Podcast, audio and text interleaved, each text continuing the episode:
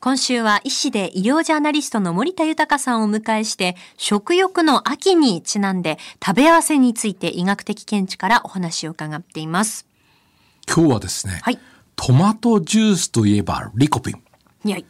トマトジュースと一緒に飲むことにより抗酸化作用なるリコピンの吸収が高まると報告されているのは次のうちどれでしょうか？はい。牛乳、オリーブオイル、両方。うーん、なんか吸収が高まるかどうかはさておいてどっちも合いそうですよね。正解ですね。あ、え、そうなんですか？うん牛乳、オリーブオイルともに。トマトジュースのリコピンの吸収を高めるという研究報告があるんです。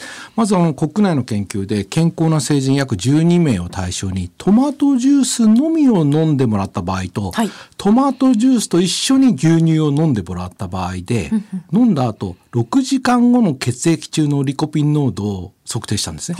その結果、トマトジュースと牛乳を一緒に飲むことで、血液中のリコピン濃度はなんと約3倍になった。そんなにですか、ええ三え倍？ええぜひとも一緒に飲んでもらいたいと。はあ。美味しいですよね、トマトジュースと美味しいですよね。間違いないですよね。オリーブオイルも合いますもんね。と。はい。で、そして、オリーブオイルなんですが、これはあの、スペインのバルセロナ大学で40名を対象に行った研究なんですが、はいオリーブオイルとトマトを同時に摂取しますと、はいトマトだけを食べた場合に比べて、コレステロール値の値が低くなるという研究があったんですね。おそらくこれはリコピンの体への吸収が高まった結果ではないかというふうにこの論文では考察されてるんですね。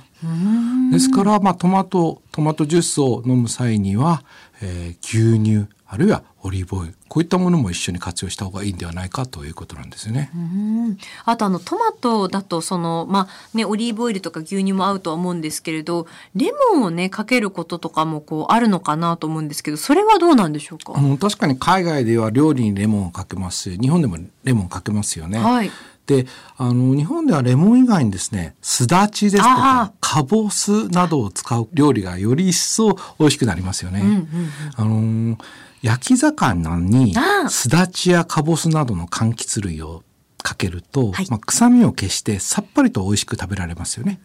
でこれまあ柑橘類の酸っぱさっていうのはクエン酸などによって作られていると考えられているんですね。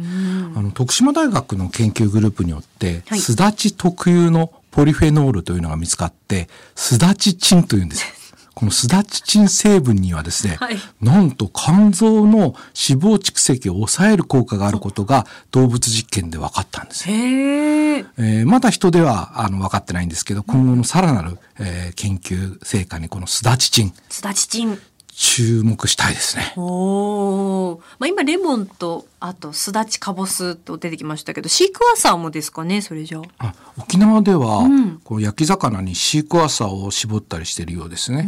これシークワーサーにはノビレチンという成分が含まれていて、はい血糖値の上昇や高血圧の抑制などに効果が、えー期待されているような研究結果が出てるんですね。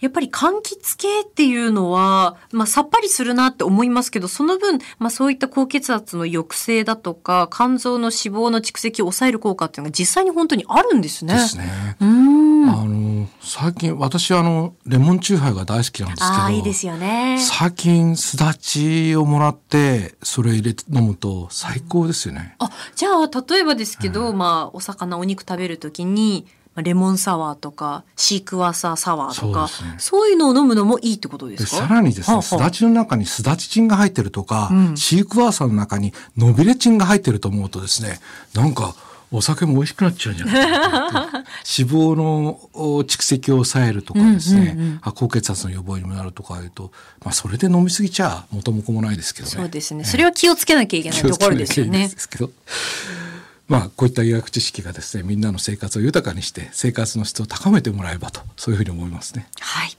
えー医師で医療ジャーナリストの森田豊さんにお話を伺っています。先生、明日もよろしくお願いします。よろしくお願いします。